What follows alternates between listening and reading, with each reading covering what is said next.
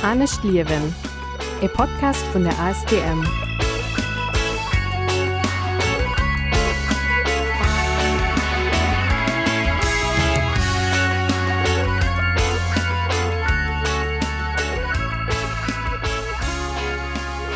Willkommen bei Anne Schlierwen, dem Podcast von AS Thermann zum mam Klimabündnis Lettzeburg an Radio Ara. Mein Nummer ist Cedric Reichel.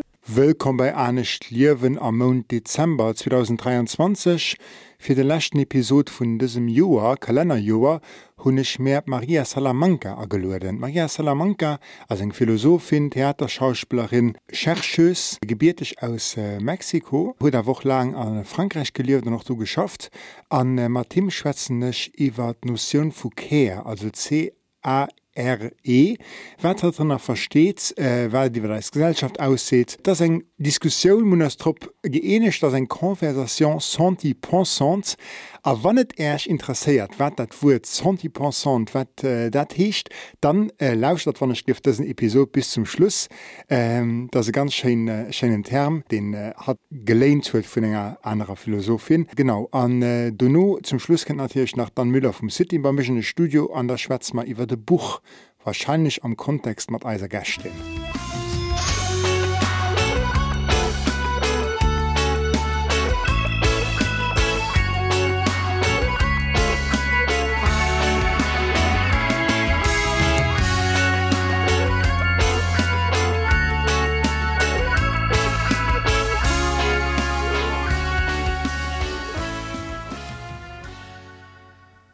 Et mon invité pour le mois de décembre est Maria Grace Salamanca. Bonjour Maria. Bonjour. Maria, tu vas te présenter toi-même, mais j'explique seulement que tu es en fait d'origine mexicaine et tu es au Luxembourg grâce à l'invitation de l'ASTM euh, pour donner plusieurs formations pour des publics différents et aussi pour euh, donner une conférence publique que tu vas faire ce soir.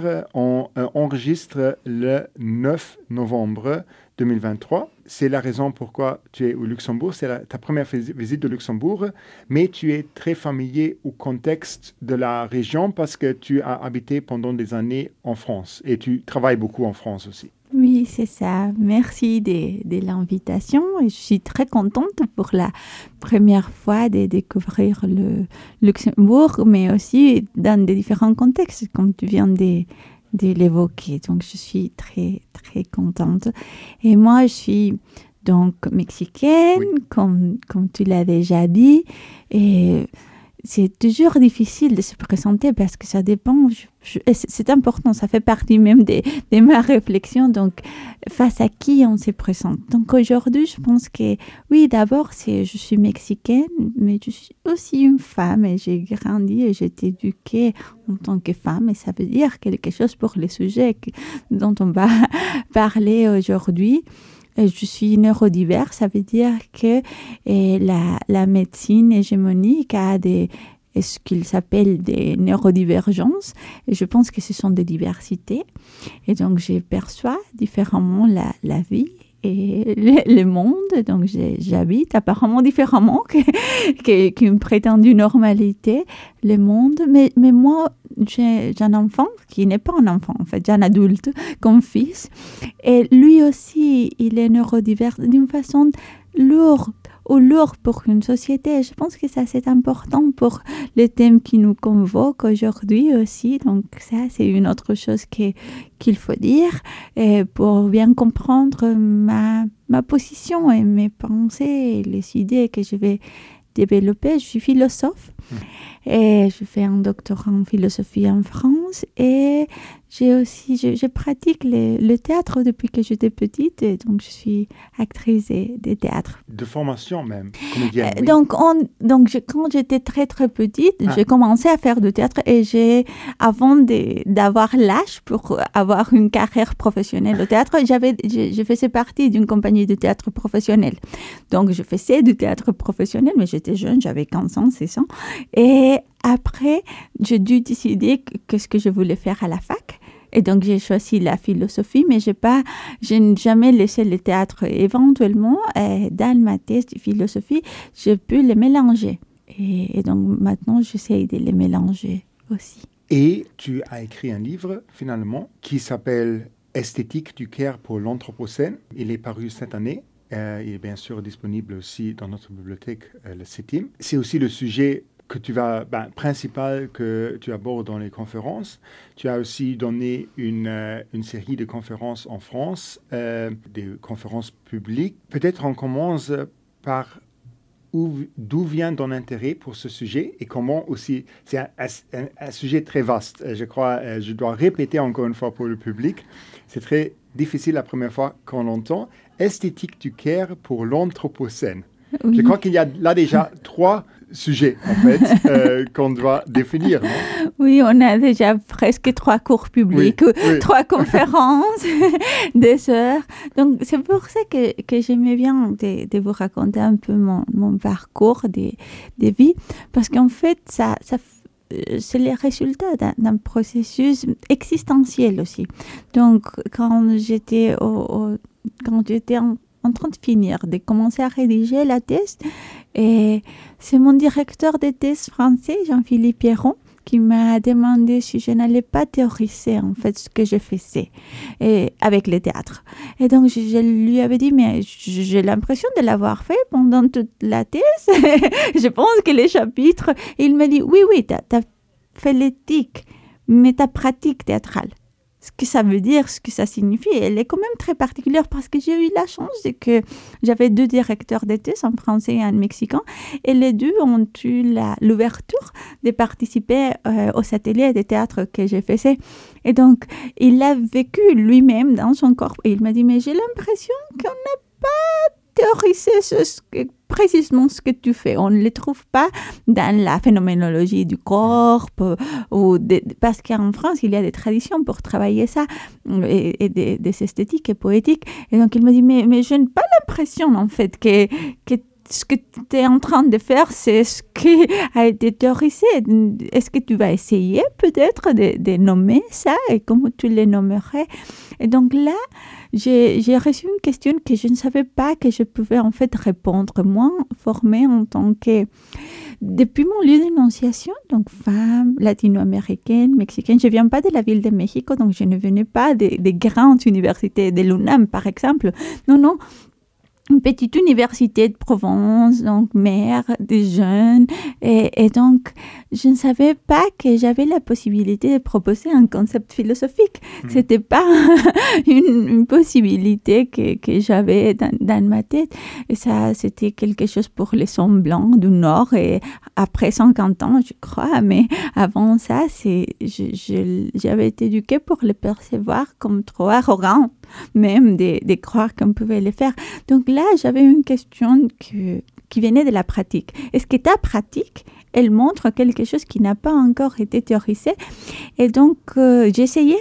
Et c'est ça, donc le dernier chapitre de la thèse s'appelle Les esthétiques du cœur. Et, et, donc, essayé de, commencer à, à, les théoriser là. Et après, j'ai eu la chance de les développer à l'école urbaine de Lyon dans un cours public qui a été publié. Donc, c'est le cours qui a été publié en format des livres. Et, là, c'est en fait c'est le chemin de cette réflexion qu'on a poursuivi. Ce sont des ateliers, ce sont des pratiques. Donc, les esthétiques du cœur sont d'abord une pratique corporelle que je partage, que je viens de partager au Luxembourg aussi. Et donc, c'est une pratique corporelle qui est collective. Et aussi, c'est un concept philosophique pour parler et, de, de, la sensibilité. Mais, mais c'est ça un peu le, le parcours pour, pour y arriver. Comment tu définis l'anthropocène? Là, c'était un, un, un, gros problème en fait, parce que donc la, la, définition classique, on dirait, c'est l'époque des humains, où les humains ont eu un impact qui maintenant engage l'habitabilité de la planète. Donc la dimension est quand même énorme. Mais euh, au nord global, au début, quand j'ai commencé cette réflexion qui était plus ou moins en 2017, quand j'ai commencé à penser à, à l'anthropocène en tant que concept, et c'était très climatique, très écologique et d'un point de vue des indicateurs qui sont importants, bien sûr, mais, mais avec une rationalité très moderne. Et donc, ce que je me suis demandé après pour ma thèse, où j'essaie de travailler ce, ce concept aussi, c'était en fait quelle crise et pour quelle personne? Mhm. Donc, quelles sont les crises qu'on va être disponible à accepter avec l'Anthropocène? Est-ce qui m'est ce qui m'a donné une possibilité avec les concepts d'anthropocène, c'est qu'en fait, même en nord global, et ce mot nous permet de questionner la raison, la rationalité même qu'on utilise pour faire les choses. Donc, le fait qu'on n'arrive pas à tout dominer. Donc, ce que je fais après, c'est de les mélanger avec les exigences des peuples originaires de l'Amérique du Sud. Mhm. Et maintenant, je crois que l'anthropocène, ce que je défends, c'est que l'anthropocène, en fait, c'est une superposition des crises qui ne sont que climatiques que écologiques que environnementales, mais ce sont aussi des crises sociales Mhm. et, et qui ont commencé pour nous, je ne sais pas si, si c'est l'histoire ou la préhistoire de l'Anthropocène, mais qui pour nous ont commencé en 1492 avec les génocides des peuples originaires en Amérique et qui ont créé un, modèle de l'humain et un modèle de relation sur les, sur les formes de la mine et de la plantation qui ont bouleversé les, les systèmes planétaires. Et qui là, euh, là maintenant, on, on a des conséquences même au nord global. Et donc là, on commence à en parler. Mais pour moi, il est super important de mettre les crises, et les crises, on va dire, des peuples du Sud, mais particulièrement, j'ai à cœur, parce que j'ai travaillé avec euh, ce- cette thématique, et les crises euh, vécues par les peuples originaires d'Amérique, et aussi, comme on pourrait discuter si la préhistoire ou l'histoire ou l'anthropocène ou même les débuts, il y a quelques hypothèses qui vont, qui vont poser là les, les débuts de l'anthropocène, mais, mais pour moi c'est un peu ça, c'est une superposition des crises qui ont des, des impacts aussi comme sociaux très lourds et qui impliquent nécessairement ou sur les modèles de la plantation et de la, et de la mine. Si on pense du care, il y a bien sûr le discours de prendre soin de quelqu'un d'autre. Le care work, il y a maintenant ces concepts dont on parle beaucoup, comment aussi monétariser ou valoriser même, euh, ben, c'est plus important, valoriser le travail que majoritairement, encore aujourd'hui, les femmes dans les familles. Par exemple, le care work, c'est du travail non rémunéré, c'est du travail qu'on ne voit pas, c'est du travail quotidien qui, n'est pas valorisé par la société. Quelle, est ta perception de, cette discussion, de prendre soin de quelqu'un? Oui, pour moi, en fait, ce qui est intéressant du concept du care, c'est, et c'est pour ça aussi que je, je maintiens l'anglicisme, même en français, c'est qu'il y a un double côté. Donc, ce qu'il y a dans la définition de care avec laquelle je travaille, c'est que le care, c'est à la fois une disposition, et cette disposition est sensible, et il est à la fois une pratique. Donc, ce sont ces actions qui sont souvent invisibilisées et qui ne sont pas reconnues et pas rémunérées la plupart du temps. Parce que même les, les actions du soin ou les actions du cœur, quand on- elles, elles sont bien faites, elles doivent être invisibles. Je, je partage toujours l'exemple que, par exemple, si je préparais un dîner pour ma famille, Mhm. pour mon mari, en fait, ce qui est bien, les, les, bien faits, c'est que ça soit préparé, que ça soit prêt, que ça soit chaud, mais que je n'ai, en fait, que je cache tout ce qui m'a pris ou tout ce qui m'a euh, comme exigé ou le temps ou la réflexion ou le travail que ça cela m'a impliqué de le faire et de l'avoir chaud au moment qu'il faut qu'il soit chaud ou les, les linges euh, propres quand il faut que ça soit propre parce que si, si les soins et si l'écart est bien fait, il doit être invisible. C'est un travail discret parce que parfois l'écart, c'est aussi hum, des omissions. Parfois, quand on va prendre soin des autres, en fait, c'est parce qu'on laisse passer des, des trucs, surtout des choses qui pourraient, par exemple, euh, être honteuses pour l'autre personne ou des choses qui, qui vont comme, dé- comme déclencher le stress ou la violence. Donc, parfois, euh, être soigneuse ou cuidadosa en espagnol, c'est plus précis, et c'est en fait laisser passer. Et donc, on ne fait rien. Et donc là, on a l'impression qu'on est soumise. et On ne voit pas que là, il y a un choix politique, des, des, des- une autre valorisation. Par exemple, au Mexique, on a comme une phrase, on dit qu'il faut comme llevar la fiesta en paz, donc avoir la, la fête en paix. Et ça veut dire qu'il faut préserver la fête comme une valeur sociale. Donc ça veut dire qu'il ne faut pas euh, compresser les gens ou dire des choses qui vont déclencher des discussions. Donc ce qui compte, en fait, c'est la fête et que tout le monde soit content et qu'il puisse comme s'amuser. Et donc cette valoration, c'est un peu la valoration du cœur et parfois des femmes. Et donc c'est aussi prendre en compte pour la pour l'ajustement la, comme moraux des circonstances, penser aussi à l'adaptation émotionnelle. Donc est-ce que mes actions sont en train de créer l'ambiance que je veux créer dans la situation? Donc, c'est pour moi cette, double définition qui laisse comprendre ma définition du cœur parce que parfois les care work, c'est seulement le travail du cœur. Le travail du cœur, c'est super important, mais ça n'implique pas nécessairement la disposition émotionnelle qu'on utilise. Donc, ce qu'on peut payer, mhm.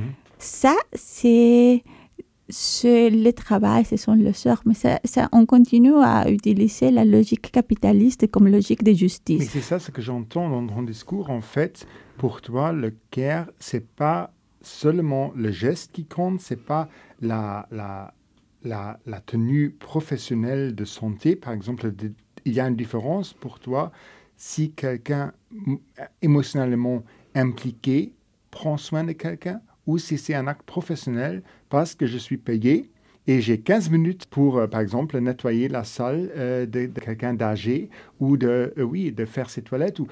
Et, où il y a aussi cette, monétarisation et aussi cette pensée, ce acte de soin, tu as 15 minutes pour le faire. Pour donner du manger à un bébé, tu as 25 minutes. C'est-à-dire, il y a aussi cette, cette réduction du care à un geste, à une action, et qui peut être aussi compté dans du temps et dans de l'argent finalement. Quelle est la valeur monétaire de prendre soin d'une personne âgée ou d'un bébé, qui sont les exemples typiques du care work finalement? Oui, en fait, c'est exactement ça. Donc pour moi, les care, il est aussi dans la disposition émotionnelle. Je ne veux pas romantiser et dire que, parce qu'après on pourrait dire qu'on va naturaliser l'écart. Mm. Et donc là, c'est un acte d'amour, mm. donc mm. il ne faut pas les payer. Non, non, je ne suis pas en train de dire ça. Je suis seulement en train de dire qu'il y a une dimension émotionnelle. Et donc, c'est pas la même chose. Si tu, comme, lances la soupe parce que j'ai faim, et donc tu, tu lances les aliments envers moi et tu me dis, ah, mais mange-le que si tu viens et tu partages et tu t'assois et tu manges avec moi et on discute et on s'amuse, je veux dire que c'est pas la même chose que faire un travail et je peux le faire par obligation, je peux le faire d'une manière comme très violentée, par exemple, structurée par euh, mm-hmm. euh, un système capitaliste qui dévalorise mm-hmm. mon rôle dans la société, mon, et, et mes travaux ou je peux le faire avec joie, dans le temps que ça prend pour moi, dans la disposition émotionnelle. Et donc ça, c'est un concept que j'aime bien de Marianne Modak, mais que j'ai appris via Pascal Molinier, qui s'appelle la démesure du cœur. Donc le cœur dont je parle, oui, la démesure donc, du cœur. Donc le cœur dont je parle n'est pas celui qui est susceptible d'être mesuré c'est pas les sœurs, c'est pas les gestes, c'est pas combien de toilettes, c'est pas combien de patients j'ai pu recevoir aujourd'hui, c'est pas. En fait, l'équerre, si il est bien fait, si c'est l'équerre dont je parle, échappe complètement à la logique marchandisante de la société néolibérale qui est la nôtre. Donc, ce que je veux dire, c'est qu'on ne peut pas payer et qu'on ne peut pas acheter les bons cœurs. Peut-être on peut acheter du cœur, mais la disposition émotionnelle, ça s'achète pas. Et, et ça s'oblige pas. Et si on essaye, et ça c'est incroyable du cœur, si on essaye de la forcer, et parfois on arrive au, résultat opposé de ce qu'on cherchait. et on, on, arrive donc aux contradictions mm. et au paradoxe du travail du cœur. Donc le fait que, que parfois, à cause des conditions qui structurent sa réalisation, il va s'exercer avec violence. Et donc, on va dire, ah, mais ce sont les mères qui sont contradictoires parce qu'elles disent qu'elles s'aiment, mais elles sont méchantes et elles crient. Oui, mais, mais, mais dans quelles conditions? Elles sont en train de faire avec quelle reconnaissance? Et donc, quelles sont les conditions qui structurent la pratique et le travail du cœur? Et donc, je pense que c'est pour ça que si on ne prend pas en compte la dimension émotionnelle du travail du cœur, on passe à côté de ce qui compte, mais pour nous, souvent, pour nous, quand nous sommes à l'hôpital, ou pour nous, quand nous étions enfants, mais pas que. Une autre chose que tu as dit que c'est intéressant, c'est que parfois, on croit que l'écart, c'est une question pour les bébés et pour mm. les maisons de retraite. Et donc, au milieu, peut-être que si on est malade, on mm. aura besoin de quelque chose. Mais ce que je veux dire, c'est que pour moi, l'écart, c'est même une valeur morale. Donc c'est une disposition qu'il faudrait chercher. Pour moi, c'est quelque chose de désirable. Donc ce sont les attitudes, c'est pas seulement l'effet d'être attentif, on va dire, de répondre avec les actions aux besoins d'autrui, que c'est ça la définition peut-être la plus classique du cœur, mais ce que je suis en train de dire, que cette réponse aux besoins d'autrui, ce sont aussi des réponses émotionnel. Mm. Et donc, il faut travailler ça et qu'il faut nous sensibiliser à ça parce qu'on n'est on, on pas, on pas euh, avec la comme avec la réponse mm. sur comment prendre soin ou comment réaliser les, tâches du cœur. En fait, c'est compliqué parce que les bons cœurs, j'aime bien une définition de Pascal Molinier et qui dit qu'elle elle dit que le cœur, c'est l'art de s'adapter aux circonstances qui sont toujours variables. Et donc, c'est ça qui constitue son spécificité, donc cette adaptation qui est émotionnelle, psychique et qui est aussi dans des actions, des gestes concrets. Mais c'est aussi croire, ça, dépend des, circonstances et ça dépend du contexte, du temps, du moment.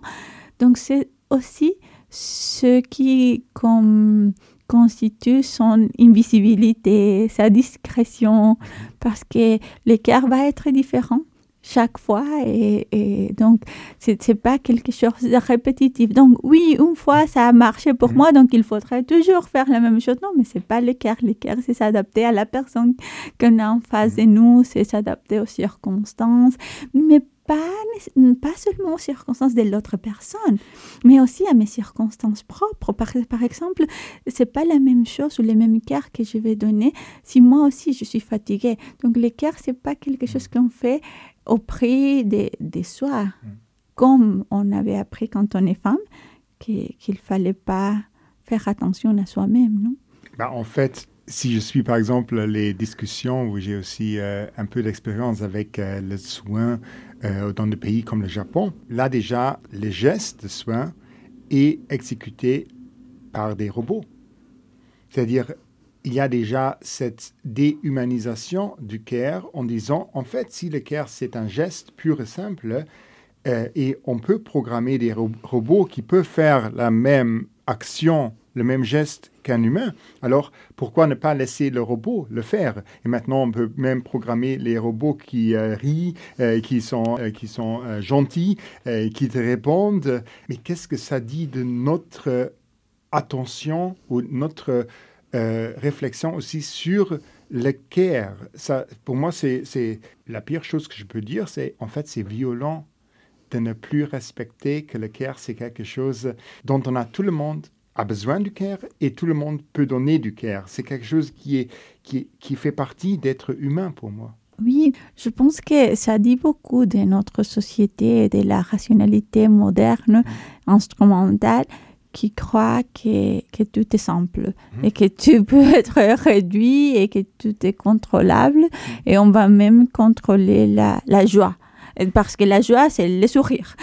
et donc là, c'est, si, si, on a un sourire, donc la personne va sentir la joie. Et où on va partager même, si on est un peu plus arrogant, on va même partager ou provoquer eh, les sentiments chez les autres. Et donc je pense que ça dit comme, comme ça montre aussi la crise euh, d'une partie des, ou une partie des crises de notre société qui, qui pour moi c'est la modernité et parfois c'est la, la partie la plus difficile pour moi d'expliquer surtout dans, tout le monde, en fait, partout. Mais, mais en Europe, c'est difficile, et particulièrement pour d'autres raisons. Parce qu'en fait, ça nous implique de questionner la rationalité moderne. Donc, est-ce que l'équerre, qu'est-ce que l'équerre? Et si je ne peux pas les réduire aux actions concrètes, c'est pas à cause du cœur, c'est parce que moi je suis bête. Je ne peux, pas, je peux pas les définir ou je ne peux pas bien les définir parce que Descartes, il a dit que les bonnes définitions, elles sont claires et elles sont distinctes. Et si on ne peut pas distinguer l'équerre d'une autre chose, et si on ne peut pas distinguer l'équerre de l'amour, ou si on ne peut pas distinguer l'équerre du travail, ou si on ne peut pas distinguer l'équerre de la vie. Donc, le problème, c'est les concepts. Donc, c'est pas la pratique et c'est pas, c'est pas, donc, on va croire que tout, qu'en fait, les problèmes viennent des, de notre croyance qu'on peut tout expliquer facilement, d'une manière claire et, distincte, et qu'on peut toujours atomiser les thèmes et les sujets, et qu'on peut traiter par partie, et que d'une manière qu'on n'arrive pas trop à comprendre ni expliquer, mais éventuellement, si on réunit toutes les parties qu'on a séparées, on va avoir les mêmes résultats. Et donc, si on a les gestes faits par un robot et après on a en face le sourire, et si après on rajoute un peu d'amour, et bien sûr, l'amour c'est une certaine température, et donc on va mettre un chauffage à 20 degrés ou pour maintenir une telle ou telle, parce qu'on peut être plus ridicule si moi, j'ai de l'imagination. Donc, on peut mettre une petite couette et on met les chauffages et on met même peut-être un odeur. Et, donc là, on a reproduit l'équerre. Mais oui, mais ça, c'est bien sûr la, la rationalité moderne parce qu'on on croit qu'on va avoir toutes les ressources au service de la technologie pour et, continuer à exploiter, par exemple, les mines pour faire des robots. Et, et, on va continuer parce que les solutions passent par là pour sentir l'amour. Et ça, c'est plus simple que développer nos habiletés relationnelles et nos habiletés émotionnelles pour, pour nous donner du cœur et pour... Et, et en anglais, c'est très simple, pour care, vraiment, ça veut dire pour se soucier vraiment d'autrui. Donc, c'est plus simple d'exploiter les mines et créer des robots que de se soucier de, se soucier de quelqu'un d'autre que j'ai en face de moi. Et si ça ne montre pas la modernité, je ne sais pas quel est le bon exemple pour l'expliquer. Je vais te raconter quelque chose de personnel et je suis intéressé à ta réaction. Je suis jeune père euh, d'un premier bébé. Et comme j'ai un certain âge, il y a beaucoup de gens qui m'ont un peu déjà avant euh, expliqué comment ça se fait euh, prendre care du bébé, prendre soin du bébé. Et il y a beaucoup de gens qui m'ont dit, oh, changer les draps, les nappes, tu vas tu vas le détester, mais on doit le faire. Et euh, oui, maintenant tu, es encore motivé, mais après, euh, après, après quelques mois, tu, tu vas comprendre que c'est vraiment dur et ça prend vraiment de l'énergie et tout ça. Et moi, j'ai un problème. Moi, j'aime changer les nappes. du premier moment, et ça continue. Parce que moi, je me suis toujours dit, mais pourquoi est-ce que les, les gens qui me disent que c'est quelque chose de, de gênant, d'irritant, qu'est-ce qu'il voit? Et moi, je vois un moment d'intimité avec mon bébé. Moi, je vois que elle aime, elle aime que je le fasse et après, elle se sent mieux. Et moi, j'ai, moi, j'ai l'autorité et aussi, moi, j'ai le pouvoir, la puissance, euh, power, de la rendre plus hygiénique, plus, oui, qu'elle se sente mieux. Mais c'est une puissance incroyable que j'ai en simplement lui changeant les nappes, ce qui est bien sûr plus qu'un geste parce que avec euh, euh, quand je change les nappes, euh, on chante, on, rit, on, fait un petit massage, on, fait encore plus de gestes, mais en fait, ce que je fais, c'est créer une atmosphère. Mais, pour être honnête avec toi, bien sûr, ça c'est seulement possible si je ne suis pas en stress. Et là, je me pose toujours la question, mais quelle est alors ma priorité? Répondre au stress externe ou répondre à ma volonté et aussi à la volonté du bébé qu'on se prenne du temps, qu'on crée une atmosphère d'intimité, parce que c'est un geste très intime pour moi de changer les, nappes. Euh, et là, oui, moi, je suis honnêtement plutôt conséquent de, de, de, me dire parce que aussi, si je fais dans une situation de stress, le bébé me donne immédiatement un feedback très honnête qu'elle n'a pas aimé.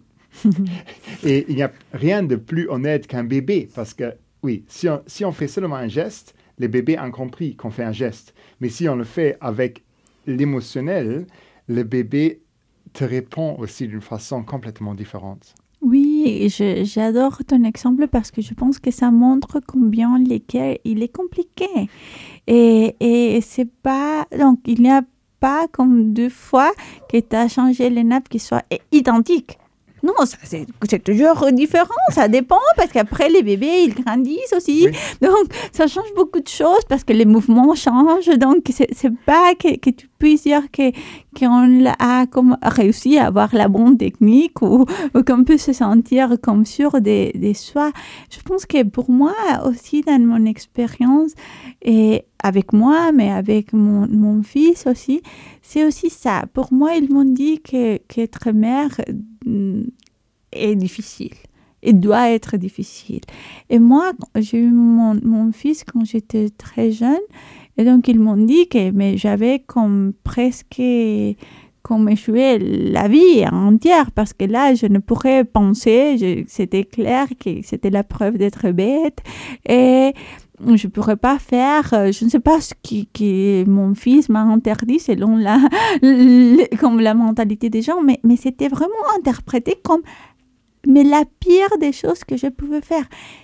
Et c'est incroyable pour les gens d'accepter qu'en fait j'aime mon fils.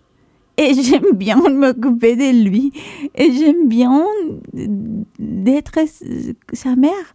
Et, j'aime bien, et mon fils, il est neurodiver, donc c'était lourd, c'était difficile quand il était petit, il parlait pas, et donc il y avait des choses qui étaient eh, difficiles si on prend en considération ce qui est le développement eh, normal, on dit, les médecins, les psychologues parfois, et des, des bébés et des personnes. Et donc là, eh, je devais détester sa difficulté. Et je, je devais lui détester à cause de sa difficulté ou de l'aperçu difficulté. Et moi, en fait, je, je ressentais beaucoup comme lui. Et donc, je, je, me reflétais plutôt en lui que dans la société qui était en train de nous juger, nous deux. Et, et donc, j'ai décidé de, de, faire certaines techniques qui, qui lui aidaient, mais qui m'aidaient aussi. Par exemple, une de, de ces techniques, c'est en fait qu'on parle. Et, il n'aime pas parler parce qu'il n'est pas si verbal. Quand il était petit, maintenant, il parle beaucoup parce qu'on le fait tous les jours. Donc, les soirs, on raconte sa journée. Et donc, on rentre dans les détails, on s'écoute, mais parce qu'il parce qu'il a une difficulté, moi aussi, à, à rendre sens de la manière que les neurotypiques le font. Donc, pour nous, c'est une conversation, mais c'est aussi une thérapie psychologique. Ça veut dire qu'on va s'asseoir à euh, rendre une interprétation qui soit socialement valide pour les autres. Et donc, c'est une interprétation qu'on ne peut pas faire seul ou pas nous à cause de notre différence. Donc, ce moment, mais c'est pas un moment de thérapie, c'est pas sérieux, c'est pas comme une, un cours d'éthique ou de morale. En fait, c'est une conversation les soirs quand on parle. Et, et c'est pas lui qui raconte et moi qui interprète. Parfois, c'est moi qui raconte et lui qui interprète. Mhm. Donc, c'est une conversation, comme une conversation normale. Mais on le fait chaque jour. Et donc, là, on se donne le temps, on s'entend, on partage. Donc, on partage la vie, mais on, on fait aussi du cœur et on aide aussi l'autre à vivre et à survivre. Mais, mais ce qui semble, c'est que moi, je lui aide. Non, mais parfois, vraiment, je vous le jure, c'est lui qui m'aide à rendre le sens et à comprendre et ce, que, ce que le monde ou les autres, surtout quand, je, quand ce sont des trucs sur Internet, ah, j'ai lu quelque chose et, et, comment on interprète ça? Et donc là, maintenant qu'il est plus âgé, donc il, il commence à me dire non, il faut les penser comme ça et comme ça. Et donc, ce n'est pas une, une, relation qui doit nécessairement être unidirectionnelle. Oui, je comprends ce que tu veux dire parce que ce qui me gêne un peu, ou souvent quand je euh, visite aussi des centres de soins où euh, je vois euh, comment les crèches, par exemple, fonctionnent. Ce qui me gêne, c'est que on voit seulement la vulnérabilité de la personne comme quelque chose de gênant. C'est-à-dire, je me pose la question pourquoi, pour nous, comme société, on a décidé que le care, c'est quelque chose à externaliser, à donner à quelqu'un qu'on paye pour ça. Aussi, quand on voit les crèches, par exemple, dans les zones industrielles, où on, se dit comment est-ce qu'un bébé peut vraiment se sentir à l'aise là, le bruit est aussi, euh, oui, la, déjà, il n'y a pas de nature, il n'y a, rien de naturel, il y a seulement des bâtiments. Qu'est-ce que ça dit de notre société qu'on voit le care comme quelque chose de nécessaire qu'on doit faire et pas quelque chose qu'on peut faire? Oui, je pense que ça, c'est une très bonne question parce que je pense que ça montre, pour moi, la contradiction majeure du système du système monde que j'appellerais, euh, suivant la théorie des coloniales, moderne, colonial, capitaliste et patriarcal. Je pense que là, on est vraiment dans le cœur de la contradiction. Donc, le système a besoin de vie humaine pour se maintenir, les capitales, mais en même temps, on ne peut pas dire vraiment, si on regarde comment on traite les, les, les statuts qu'on lui otorgue, comment les structure, comment les paie dans la société, comment on les dévalorise, l'invisibilise. On ne peut pas vraiment dire sérieusement qu'on les valorise ou que c'est important pour les sociétés. Même maintenant, je ne sais pas si en Europe, mais en Amérique latine, il y a cette euh, comprise du mot care et de, ce qui est dit comme des politiques du care pour les gouvernements par les États plus ou moins modernes, plus ou moins coloniaux. Et ils disent qu'ils maintenant, ils vont euh, comme réussir à mettre au jour l'agenda du CARE. Et donc là, maintenant, ils croient que le CARE, c'est quelque chose qu'on va mesurer, qu'on va rémunérer. Et là, maintenant, une fois que ça sera dans ces lois, et là, ça sera suffisant pour nous. Et donc, ils n'arrivent pas à comprendre que ça ne suffise pas. Ça, ça c'est pas, on veut pas de petits morceaux qu'ils euh, nous accordent. On veut tout ou rien. Donc, ce qu'on veut, c'est les soins, mais les cœurs, les vrais cœurs, les temps pour euh, euh, prendre soin, pour se soucier des autres, la joie et la vie en général, parce qu'après, ce qui est important aussi de dire, et c'est pour ça que pour moi c'est la contradiction fondamentale du système, c'est que sans care, sans prendre soin d'autrui, on n'a pas de vie humaine les bébés humains, il ne peut pas survivre par lui-même. Donc ça veut dire que l'équerre, oui, oui, c'est une chose d'émotion, oui, oui, c'est sympa, oui, oui, mais c'est aussi la condition de possibilité pour la vie humaine et c'est aussi la condition de possibilité pour les sociétés humaines et, et c'est pas seulement comme un sujet rose, un peu euh, joli des femmes, c'est aussi la base de la société qu'on a ignorée et qu'on sous-estime complètement. Donc ça montre que, que même si l'on dit la rhétorique, que la vie humaine est importante pour nous, mais les actions contredisent la rhétorique. Et c'est la contradiction aussi de nos sociétés individualistes, qu'on a peur d'être dépendant des autres, mais en fait, tout le monde a besoin de tout le monde. Dans une société aussi, euh, une, petite société comme le Luxembourg, bien sûr, on a besoin de tout le monde qui vit ici, de, de, prendre soin des autres. d'une façon ou d'une autre. Parce que aussi, maintenant, on peut faire la, euh, la, la, liaison. Pour toi, le care, c'est beaucoup plus aussi que seulement le care, le care des autres peut-être là tu peux exposer. Oui, pour moi, c'est, c'est aussi les, les cœurs de soi-même, par exemple, qui, qui, moi, en tant que femme, et bien éduquée, bien sûr que les cœurs d'autrui étaient avant et moi. Et donc moi, par exemple, avec ma neurodiversité, ça voulait dire que parfois, je supportais des contextes qui étaient très insupportables pour moi, seulement parce qu'il fallait parce qu'une bonne fille va, va, les, va les faire. Et, et donc ça, c'est important. Mais là aussi, par exemple, en Amérique latine, on a des réseaux de soins ou des guerres euh, entre femmes, par exemple, qui sont très importantes, qui soutiennent la vie quand elle est condamnée à mort par le système monde. Et on, en parle très peu parce que là, ici, on a au moins, plus ou moins en Europe, la garantie que l'État euh, assume et peut assumer que s'il a besoin de personnes qui travaillent, quelqu'un doit garder les enfants. Et peut-être c'est pour ça que les écoles ont été ouvertes pendant la Covid en France. et donc, oh, euh, j'espère que ça soit aussi parce qu'on valorise l'éducation, mais aussi parce que qui va garder les enfants. Et là, au Mexique, l'État n'est même pas, il ne prétend pas que, que c'est un sujet important. Donc, on n'a pas des. Donc, la plupart du, du monde là-bas travaille dans ce qui est appelé par l'État moderne l'informalité. Ça veut dire pas dans, dans des travaux qui déclarent. et, et, donc, sans sécurité sociale et sans beaucoup de privilèges. Et donc, ça veut dire qu'ils n'ont pas accès aux crèches publiques. Donc, qui garde ces enfants-là?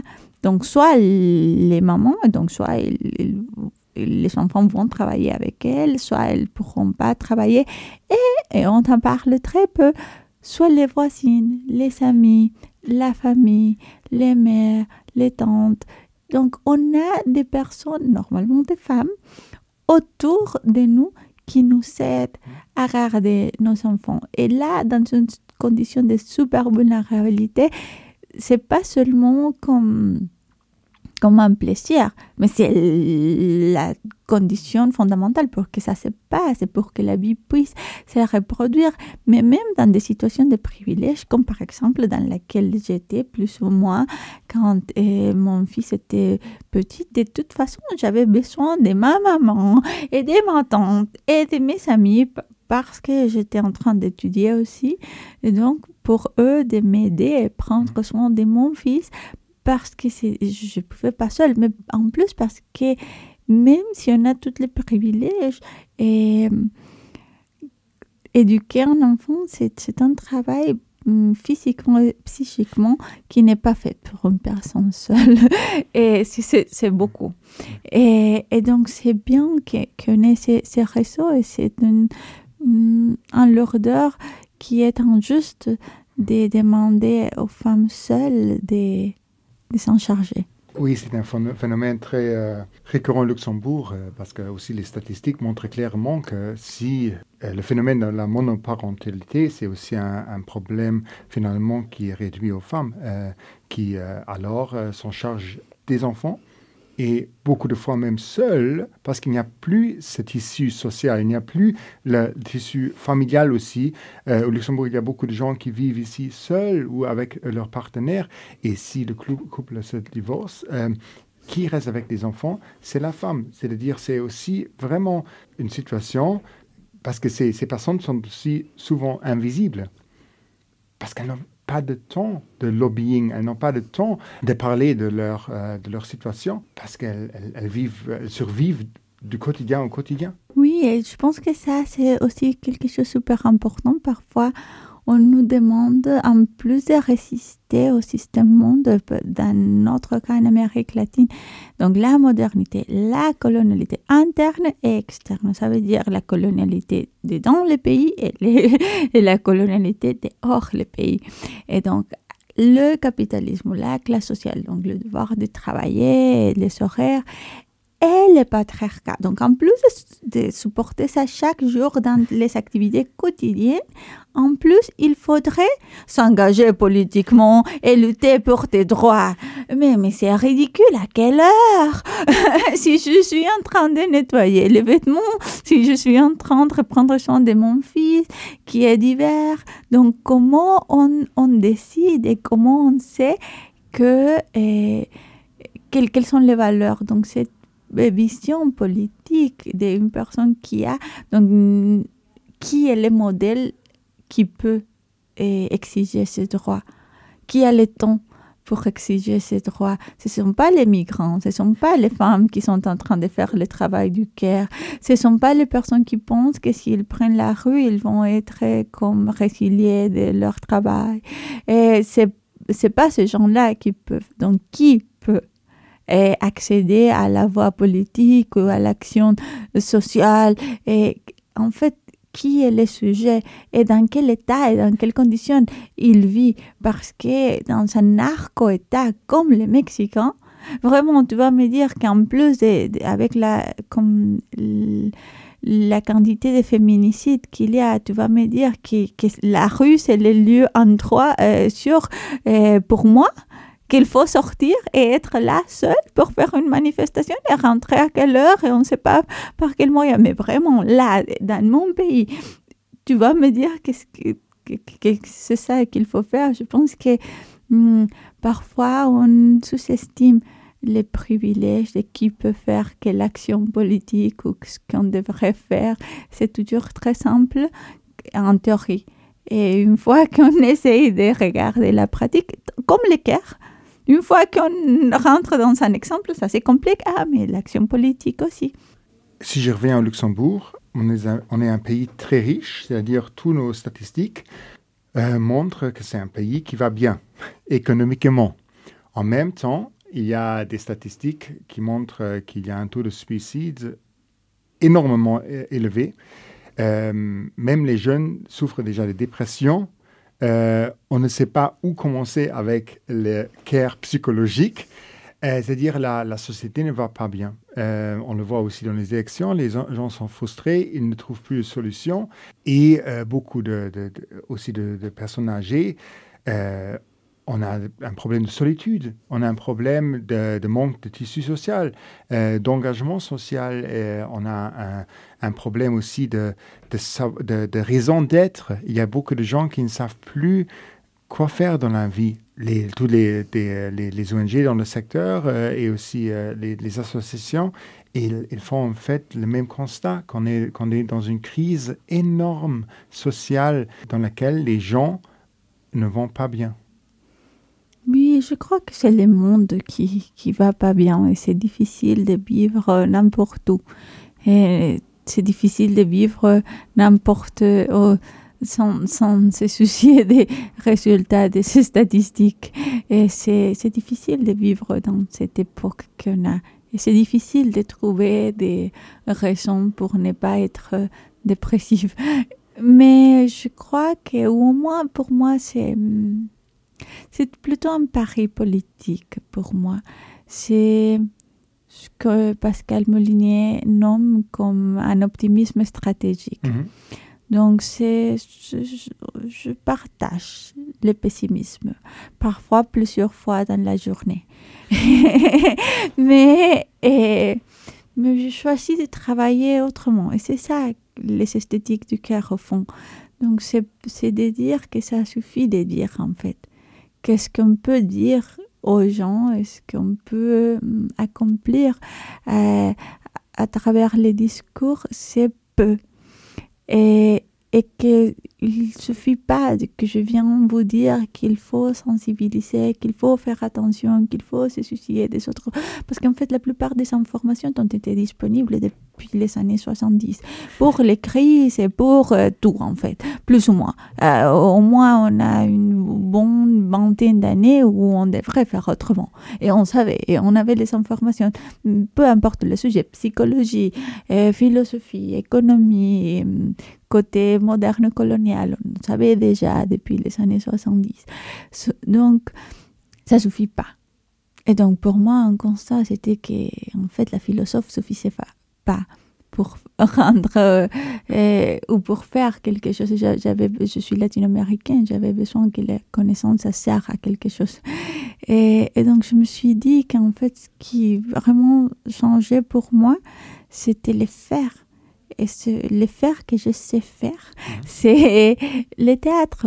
Et donc je me suis dit, mais qu'est-ce qui se passe si j'essaie pas de dire qu'il faut se sensibiliser au cœur, mais si je commence à le faire?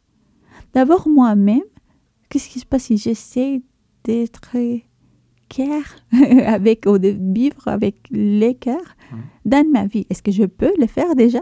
Moi dans ma vie quotidienne? Et si j'arrive à le faire est-ce que je pourrais le partager? Et quels seraient les langages les plus appropriés pour les partager? Donc, je l'ai fait à travers des ateliers de théâtre, ce qu'on a partagé ici aussi il y a quelques jours au Luxembourg.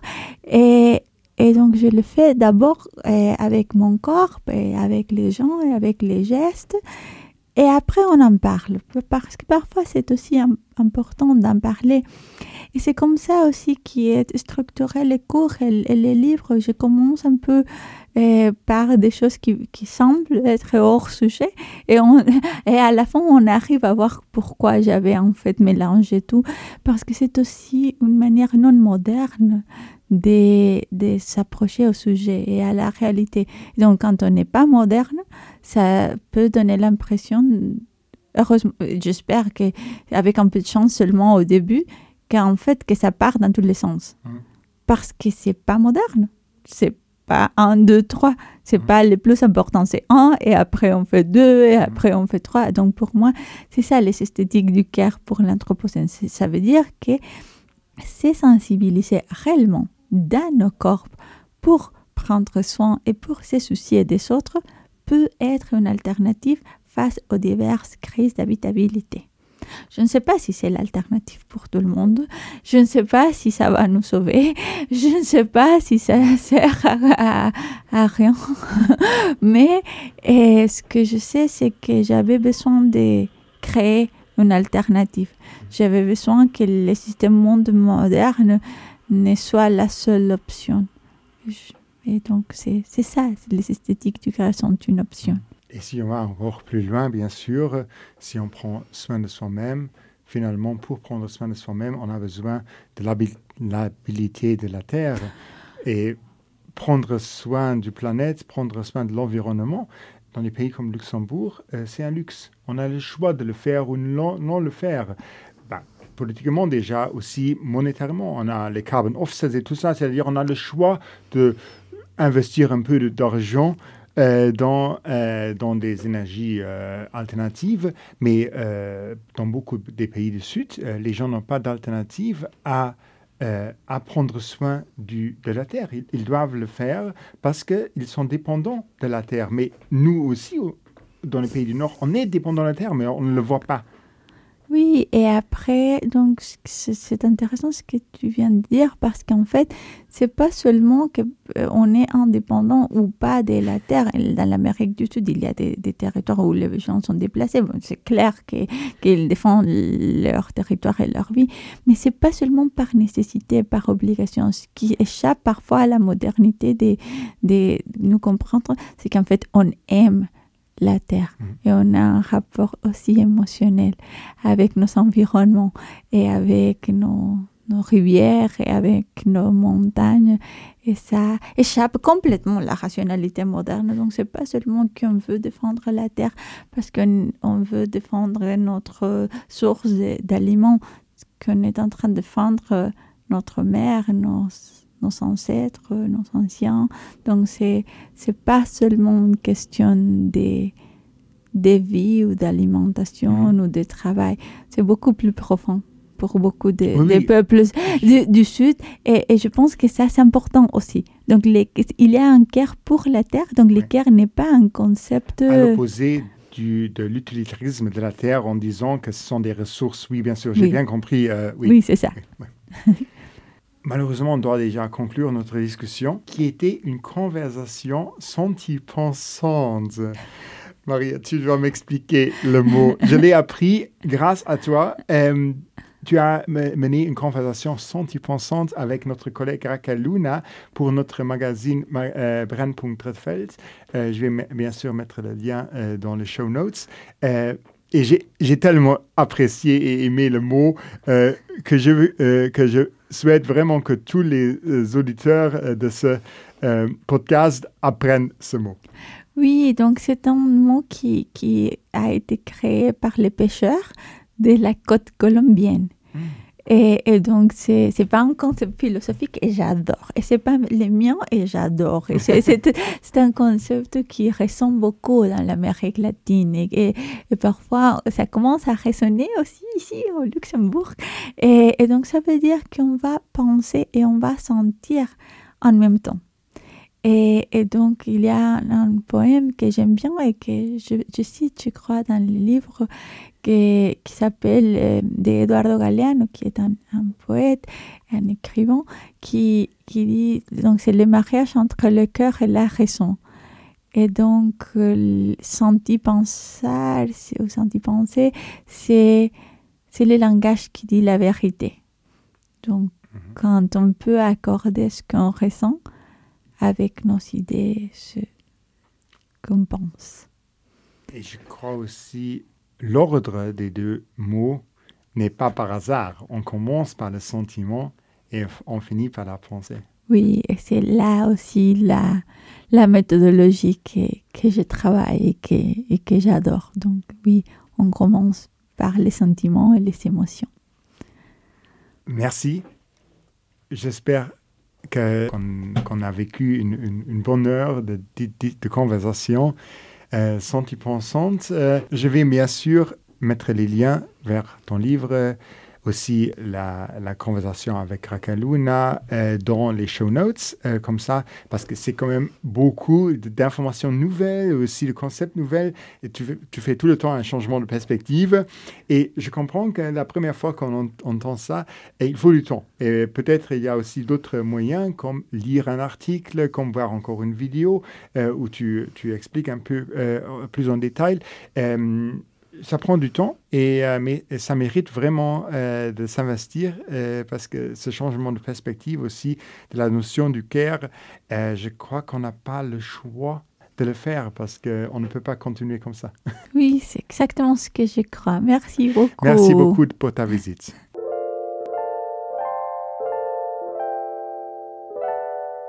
E bisschen Kultur, Mam an. Mir sich schon bald um Schluss von diesem Episode an du hast natürlich bei mehr am Studio wie Almond oder wie Ball Almond dann weil ich schon die schlechten Mond vermisst und ich müssen alles he lang schaffen er machen. Jo dat war schön. mich mein, du hast das ganz gut gemacht. Nee, du hilfst noch ne? Jo. Gut. Du hast mal Buch mal brot Ja ganz richtig. Genau, und das äh, hat den schönen Titel Ästhetik du Caire pour l'Anthropocène. Du hast mich roten, das von Menge ein Witte, der ja. Maria Salamanca. Ich meine, du hast schon eine kleine Hintgen für drin an ja, das äh, ein Buch von ihm. Äh, wie seht ihr, ein ganz kleinen und feines Buch, das sind just 119 äh, Seiten. Und das ist ein philosophisches Buch. Du hast ja schon gesagt, hat das eine Philosophin. Und für all die Leute, die jetzt denken, oh mein, Philosophie, gar nicht schlimm. Wirklich. Das Buch aus ganz verständlich geschrieben und strukturiert.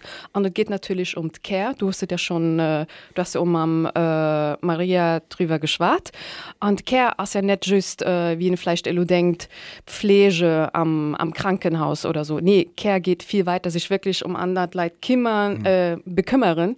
Sich wirklich um andere Leid bekümmern. An auch gemengsam äh, zu summen äh, jo an Apps schaffen an für eng so App es idealistisch für ein bessert Welt äh, zu schaffen Perspektiv ja anhält als ja auch Perspektive aus dem globale Süden ne?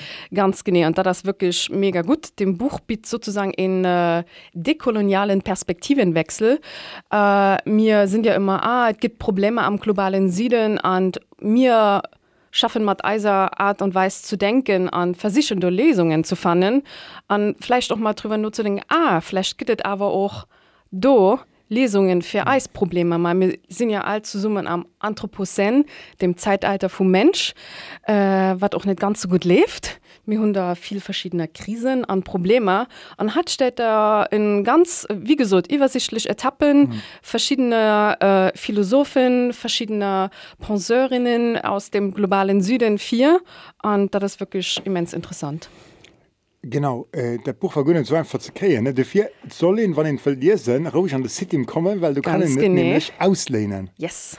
Genau am City kann ausleihen lehne wahrscheinlich Insplatz Lützburg von das Buch krit. Für den Moment meng ich schon ja Wahnsinn, exklusiv yes. Der City mass op von dünstes bis äh, Freides äh, von 12 bis 6 an an vielleicht noch wichtig zu erwähnen wir sind Elo am Dezember ja. mir gehen natürlich auch an en Kling Paus dat hecht den 22. Dezember hat den de lechte Chance für run der Cracht war kanns sich noch ein pur Bücher zu sichern für die dann ganz gemütlich dahin zu lesen. Ma Merci an mir gesinn als dann Am neue Jahr. Mhm. Schön Vakanz. Genau, schön Vakanz und eine gute Rutsch. Ne? Ja.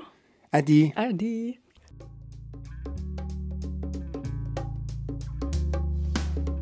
Das war es für diesen Mond von meinerseits. Anne Schliefer wird produziert von Astherm und zusammen arbeite mit Radio ARA an dem Klimabündnis Lützeburg.